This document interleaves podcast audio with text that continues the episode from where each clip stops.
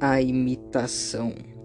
No dia 13 de outubro de um ano desconhecido, em uma sexta-feira, por volta das quatro horas da tarde, meus pais foram viajar para uma cidade não sei aonde, mas só sei que chamava Blair. E por volta das seis horas da tarde, dois amigos meus vieram acampar no jardim lá de casa, Mariana e Caio. Meu primo iria às nove horas também. Para esperá-lo, resolvemos fazer uns passatempos, tipo jogos de tabuleiros e comer bolo, já que estava bem nublado. Quando de repente escutamos um barulho arrepiante de metal batendo na rua.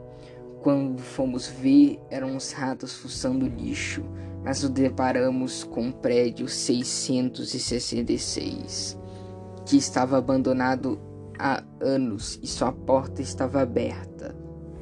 Tivemos a brilhante ideia de entrar, mas Mariana quis ficar, então só foi eu e Caio.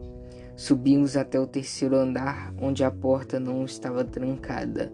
A abrimos e ela rangia com o piso de madeira. Lá havia vários objetos velhos. Começou a chover e trovoar muito na hora. Então, até parar a chuva, pegamos um livro velho no meio da escuridão da poeira. O livro contava a história onde um detetive buscava uma alma que imitava pessoas. Até que alguém forçava a fechadura, mas estava com dificuldade.